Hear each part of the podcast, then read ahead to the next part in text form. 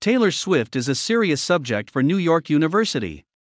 The institution recently launched a course dedicated exclusively to the American singer.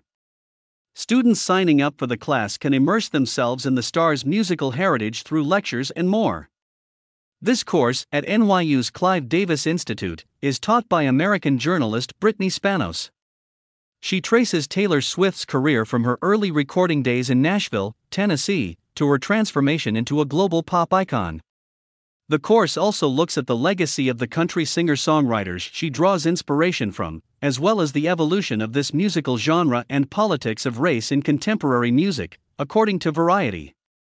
The course syllabus does not mention whether it will look at Taylor Swift's recent wranglings for control of her music. She made the decision to leave Spotify in 2014, criticizing the way the streaming service pays artists. She returned three years later to celebrate 10 million sales of her fifth album, 1989. More recently, she began re recording her first six records in full to regain ownership of her work. Irrespective, the course seems to be a big hit with students at the Clive Davis Institute.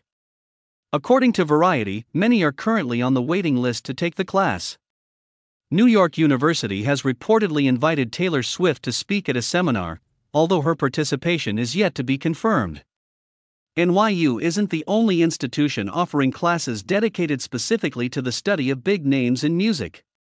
The University of Liverpool launched a master's program on the Beatles in October. Students taking the course will spend a year exploring the cultural and economic impact of the band on the British city, through seminars and visits to Liverpool locations. ETX Studio. ETX Studio. ETX Studio.